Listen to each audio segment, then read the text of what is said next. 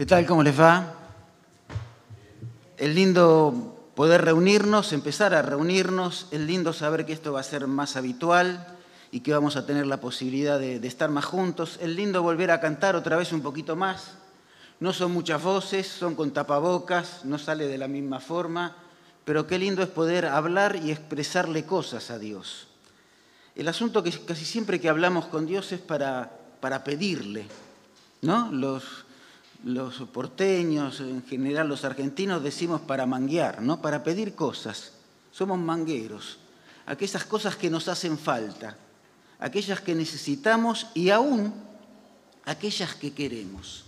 Sin embargo, tenemos un Dios tan grande y maravilloso que piensa en nuestra vida y a veces la forma nuestra de pedir y las decisiones que tomamos en la vida nos encierran en situaciones difíciles.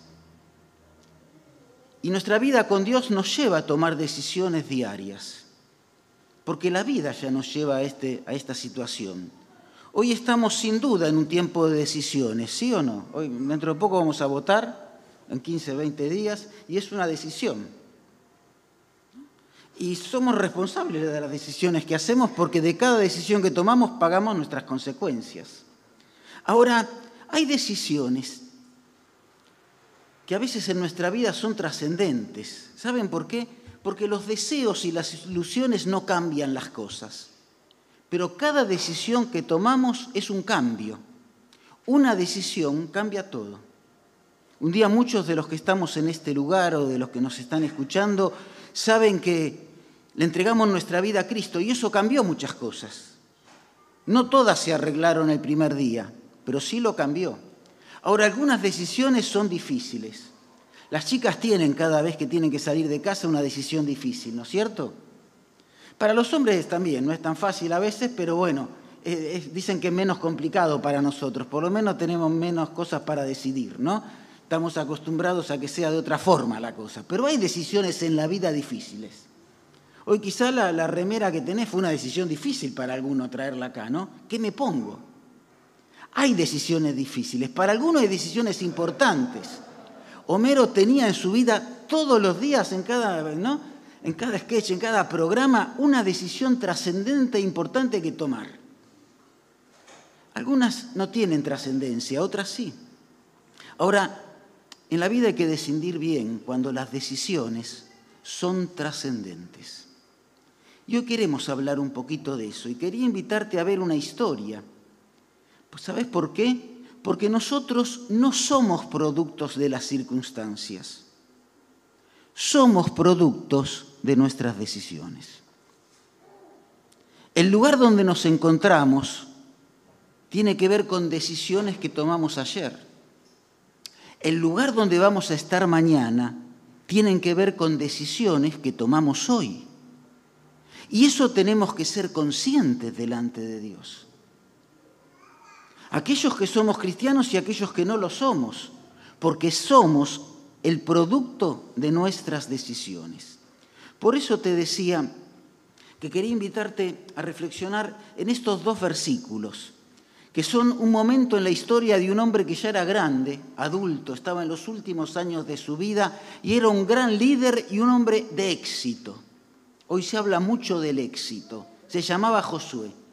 Fue un general invencible Aún en West Point hoy se utilizan las estrategias de guerra que él utilizaba en ese momento, mil y pico de años antes de que estuviera Jesús. Y sin embargo esas estrategias que utilizó Josué se siguen utilizando hoy. Se utilizaron en la Primera Guerra Mundial y en la Segunda Guerra Mundial. Dice Josué, hablándole al pueblo, cuando él ya se despedía, se jubilaba, por decirlo de alguna forma. Ahora pues, temed a Jehová y servirle con integridad y en verdad. Pero agrega, y quitad de entre vosotros los dioses a los cuales sirvieron vuestros padres al otro lado del río. Estaban empezando una nueva etapa. Y si mal os parece servir a Jehová, escojan hoy, escojan a quién sirven, a este o a aquel. Si no quieren a Dios, ustedes en la vida escogen, deciden a quién quieren servir. Si a los dioses a quienes sirvieron vuestros padres, cuando estuvieron al otro lado del río? ¿O a los dioses de los amorreos que en esta tierra que ustedes están habitando ahora les está diciendo? Pero Josué tiene una decisión y tomó una decisión en su vida como Dios quiere que vos y yo tomemos. Yo y mi casa serviremos a Jehová. ¿Por qué dijo yo y mi casa? Porque cada decisión es trascendente con aquellas personas que tengo al lado. Cada decisión influye en aquellos que están en nuestro entorno, en la familia, en la iglesia, en las amistades, en el entorno laboral. Una decisión que tomo influye siempre y afecta a aquel que tengo al lado porque la vida es sistema, nos relacionamos unos con otros. Saben, todos los que estamos acá sentados tenemos una historia. El pueblo de Israel también tenía una historia.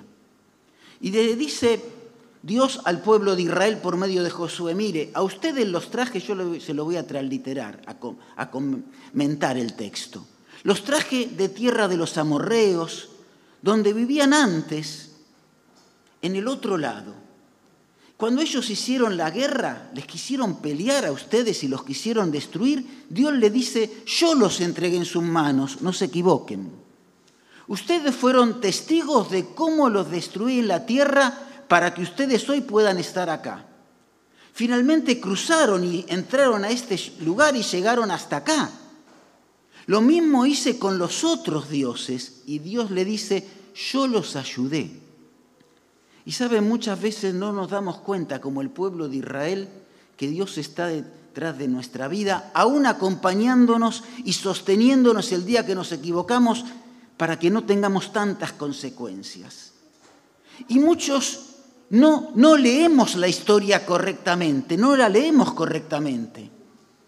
El pueblo de Israel tampoco, por eso Dios le dice, no fueron ustedes los que hicieron esto, quienes con sus espadas, arcos, derrotaron a los dos reyes de los amorreos.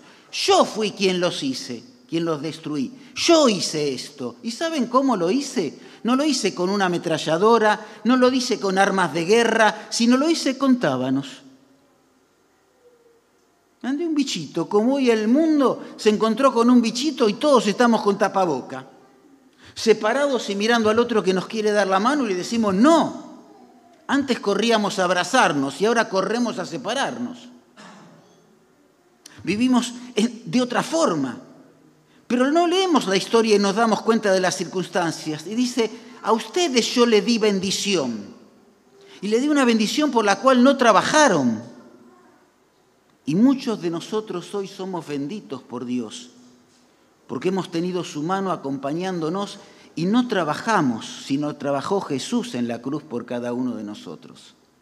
Entonces quisiera preguntarte en este día, ¿cuál es tu historia? ¿Cuál es tu pasado? Porque hoy sos el resultado de esta historia, no de aquellos que te rodean, sino de tu historia. Y a veces vivimos encadenados a esa historia. Y a veces vivimos arrastrados el peso de nuestra historia, que es grande, el consciente y el inconsciente son dos cargas que nosotros tenemos en las formas que actuamos. ¿Y qué es lo que hacemos? Vivimos encadenados a las cosas que perdimos y lamentándonos toda la vida, ¿por qué no hice esto? Vivimos atascados en los fracasos que un día que un día tuvimos, con miedo a emprender algo nuevo porque fracasamos y la vida es una vida de camino y en el camino siempre hay tropiezos y siempre hay fracasos. Vivimos preguntándonos por qué no lo hice, caminos que no empezamos, palabras que no dijimos, cosas que en su momento no hicimos. Vivimos añorando decisiones que no tomamos. Y nos encontramos hoy arrastrando en el camino de la vida situaciones difíciles. Y esto no solamente aquel que no tiene a Cristo. ¿eh? Matrimonios fracasados, familias desunidas, amigos que no están, vínculos que no se pueden establecer, relaciones que no nos satisfacen. Aún como cristianos nos paramos en posiciones que no dejamos que nos bendigan, que nos ayuden, que, que nos den su amor y, nos brinden su afecto y vivimos escondidos de cosas y reclamando lo que no nos dan y no recibiendo las cosas que nos dan porque somos esclavos de nuestra historia. Pero también vivimos, y hoy en día la sociedad nuestra, y mucho más la Argentina, vive atrapado en ilusiones que no alcanzan, en sueños que se van a resolver. Vamos a votar y el próximo gobierno, cualquiera que sea, ¿eh? los cambios que hayan, va a resolver las cosas en dos días. Cuando vemos que en el mundo tardaron años y nosotros queremos a aquellos que nos prometen los cambios para mañana. ¿Qué cambios hay para mañana?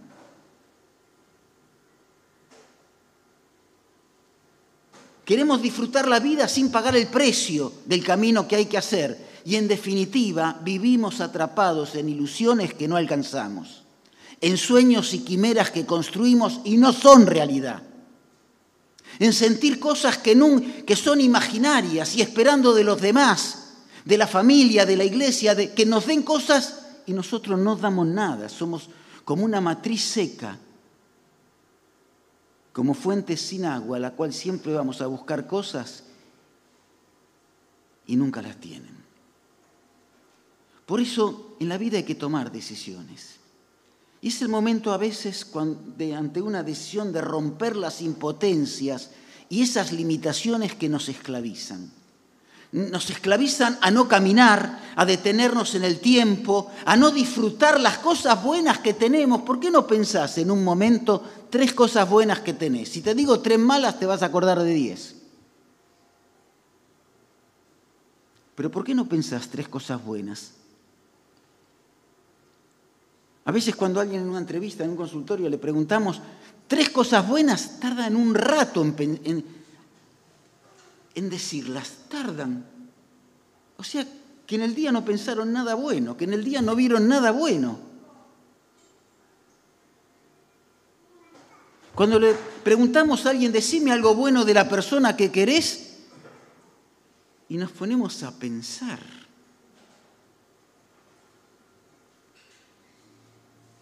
Una vez alguien me lo preguntó, muy querido a mí, ¿eh? y no, es mi esposa, ¿eh? para que no la, está allá atrás para que no me rete. Alguien muy querido a mí me dice, ¿qué cosas buenas tengo? Y le dije tres. Me dice, nada más. Y me dejó pensando, porque yo en el momento me salieron. Y después me puse a, y no me salían. Y después me quedé pensando y después empezaron a salir cosas. Y tenía un montón. Y yo no, la, no las vivenciaba. Y vivía pensando en, en esas cosas malas que si me hubiera preguntado le decía 20. Seguro, ¿no? 20.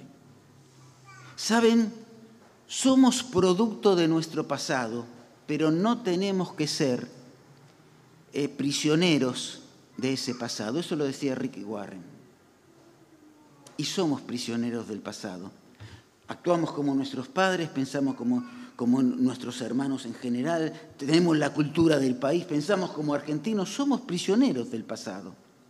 Ahora mirad Pablo, que también tenía un pasado y se atrevió y tuvo el coraje de romper con su pasado y dijo, una cosa hago, olvido lo que queda atrás, olvido lo que me, lo que me detiene, olvido los estorbos que tuve y me esfuerzo por alcanzar lo que tengo adelante. Y si está Dios adelante, eso es mejor.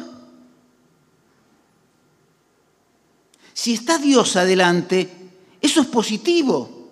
Por eso sigue diciendo Pablo, sigo avanzando hacia la meta. Y la meta de Pablo es Jesús. ¿Cuál es tu meta? Alcanzar el sueño que otros tienen. Alcanzar una cosita chiquitita. Dios tiene metas grandes para nosotros porque sueña en grande. Dios soñó con eternidad en tu vida. Y no te vio simplemente sentado en el banco de esta iglesia. Y no te vio simplemente como un hijo de Dios cerquita de él en la cruz. Te vio en el cielo transformando y viviendo la vida perenne que Dios nos regala y una vida para disfrutar. Para eso te llamó Dios, para empezar a vivir con Él ahora, pero para seguir viviendo mañana. Hoy no hablamos del mañana, porque importa nada más que el hoy, el día lunes, la semana que viene, cómo resolves el problema del banco, Claro que hay un problema serio. ¿Cómo pagamos la boleta? Claro que es un problema serio. Pero hay problemas más trascendentes en la vida. Y quizá alguno que hoy no tiene buena salud se lo está preguntando y se estaba dando cuenta que cosas que tenían no le sirven. Por eso Dios quiere preguntarte cuál es tu meta hoy. ¿Cuál es el objetivo en tu vida? ¿Cuál es el objetivo en tu trabajo? ¿Cuál es el objetivo en tu vida cristiana? ¿Cuál es el objetivo en tu familia? ¿Qué proyectos tenés para tu vida? No podemos detenernos en el tiempo y estratizarnos. Hay que crecer y crecer es aprender a disfrutar la vida de otra forma. Hablar el idioma que este tiempo exige. No podemos vivir como vivíamos hace dos años. Yo no sé si el año que viene vamos a vivir igual pero podemos vivir bien si estamos dispuestos, en lugar de copiar a los demás, de copiar y mirar a Jesús. Sigo avanzando hacia la meta. En griego la palabra que Pablo pone meta es lo que veo. Y Pablo lo que tenía en los ojos, lo que tenía en la cabeza, lo que tenía en su vista y en su corazón era Jesús. ¿Tu meta es agradar a Jesús? Tu meta es que tu vida cambie, tenés que encontrarte con Jesús. Y sigue diciendo alguien que era un poeta americano del siglo pasado, lo más importante de la vida no es la situación en la que te encontrás hoy, sino es el lugar hacia el cual te moves.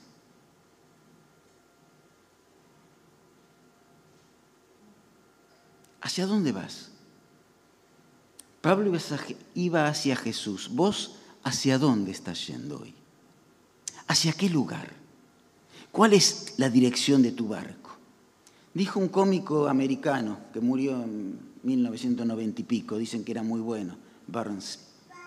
Mirar hacia el futuro, mira hacia el futuro, porque es donde pasarás el resto de tu vida. Ni que fuera un cristiano, no era cristiano.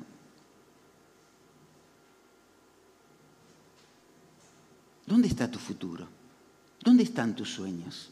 ¿Dónde está tu vida? Cuando tenemos mirada trascendente, nuestra vida tiene trascendencia y lo que vivimos hoy vale la pena transitarlo. Para un mañana seguro, hoy necesitas encontrarte con Jesús.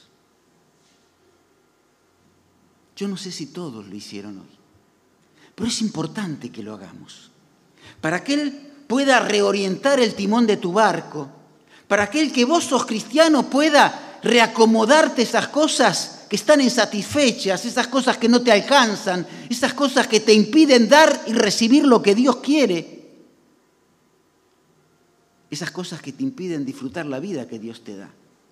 Por eso Josué, cuando se encuentra ya con muchos años ante este pueblo, le dice, ahora pues teman a Jehová.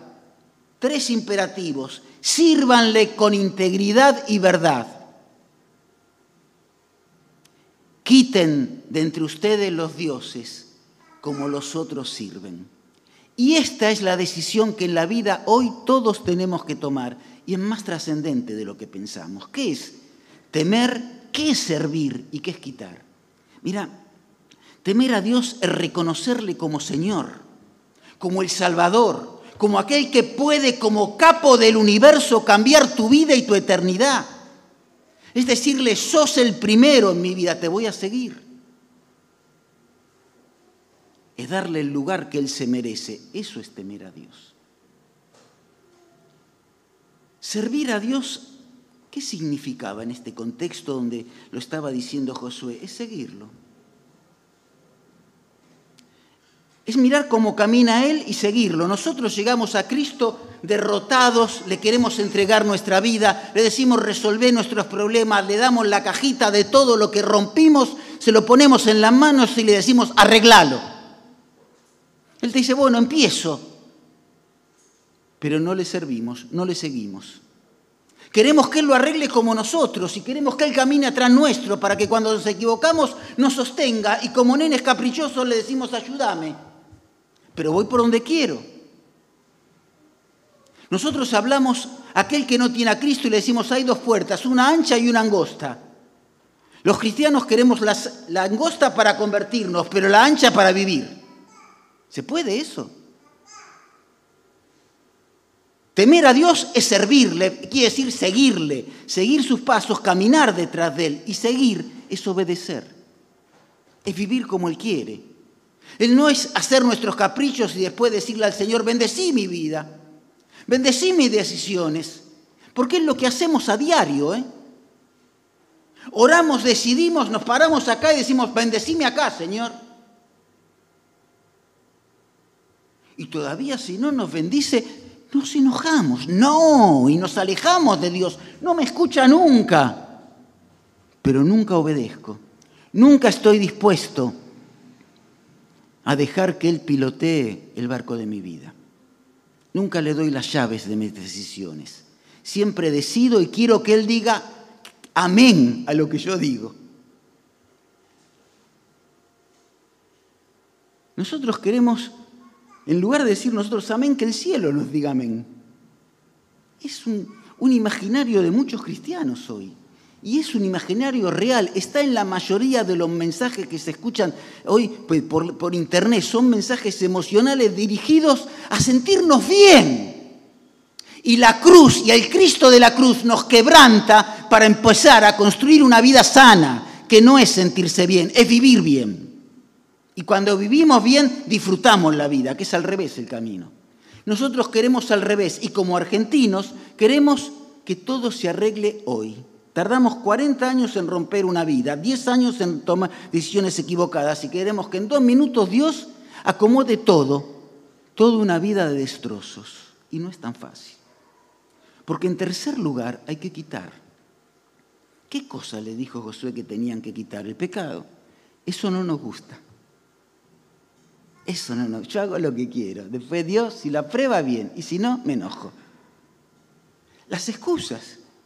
Ay, yo fui así porque el otro hizo, porque el otro lo hace, porque en la otra iglesia, porque el otro hermano, porque en la otra familia, porque el vecino de enfrente, por el amigo de atrás, porque el otro que está allá. ¿Cuántas excusas? Vivimos de excusas. Vivimos de excusas. Y tenemos que quitar la comodidad de, de nuestras debilidades. Nos sentimos cómodos así. Ay, yo soy débil. Esto justifica todo. Este es mi punto débil. Tenemos 400 puntos débiles. Todos son justificables. Y después nos paramos delante de Dios para que nos bendiga. ¿Qué Dios tenemos así? ¿No será el momento de tomar decisiones adecuadas y saber que si en nuestro pasado estuvo Dios conduciéndonos hasta un lugar, es porque Dios quiere transformar el presente de mi vida para que el mañana no sea igual? ¿No será que Dios me llevó hasta este lugar para que yo empiece a tomar a tiempo la decisión que mi mañana necesita? Que mis sueños se concreten con los sueños de Él Pablo decía, lo que miro es Jesús, ese es mi sueño, y el sueño estaba construido en Él. Y cuando la construía en Él, si Dios le cambiaba el camino, iba contento a seguir el camino que Dios le mostraba, no a seguir llorando porque no le dio el chiche que uno quiere.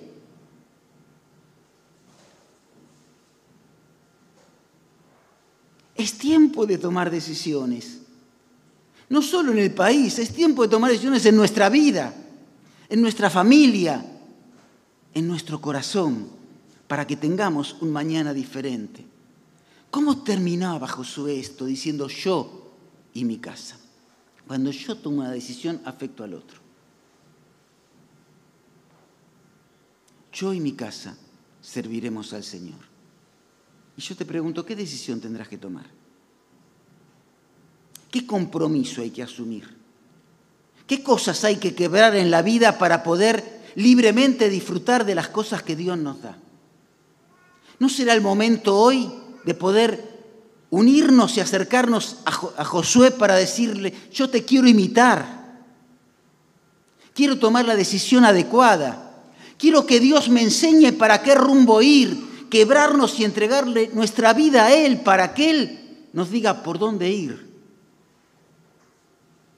Que Él marque el GPS en el nuestro, en el que tenemos, el lugar del destino y en la ruta que tenemos que transitar. ¿No será el momento oportuno para eso?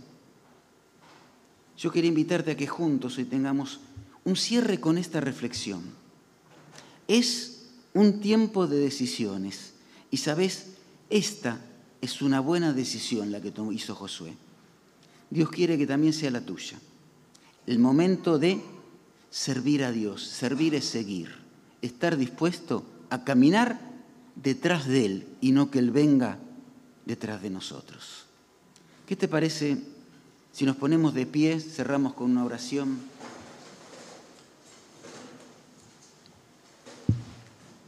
Y mientras ahora sí cerramos nuestros ojos, cada uno toma la decisión que tiene que tomar, o por lo menos piensa cuál es la decisión que hasta ahora lo trabó en tener un presente diferente. Esa decisión que le impidió hoy disfrutar la vida de otra forma.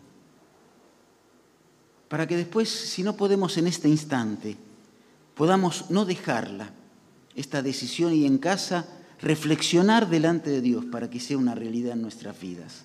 Dejásela a Dios, deja que Él te diga, que Él te dirija y empezá a caminar la vida que Él soñó para tu vida, que solamente vos y Él podés conocerla a través de su palabra a través de la obra de la cruz y a través del sacrificio que Él hizo al derramar su sangre para perdonar tu pecado.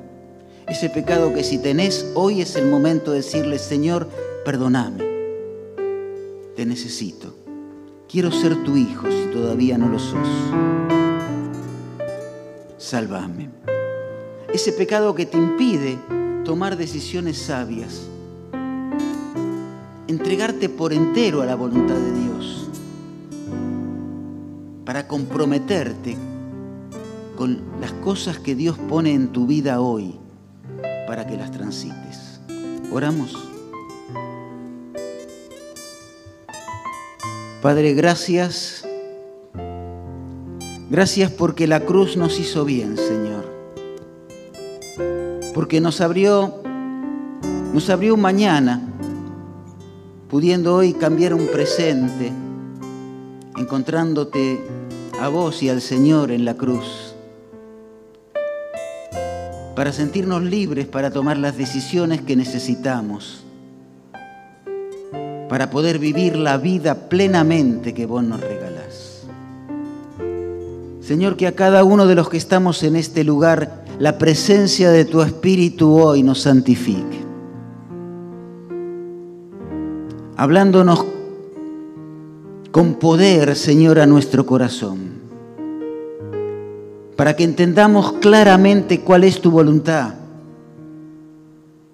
para que podamos dejar esas cosas que nos atrapan y nos impiden mirarte de frente y cara a cara, para poder caminar en tu voluntad y no en la nuestra. Señor, que tu voluntad sea el deseo y la oración de cada uno de los que hoy nos encontramos en este lugar. Queremos bendecir tu nombre y pedirte que esto sea una realidad, porque lo hacemos en el nombre del Señor Jesús. Amén.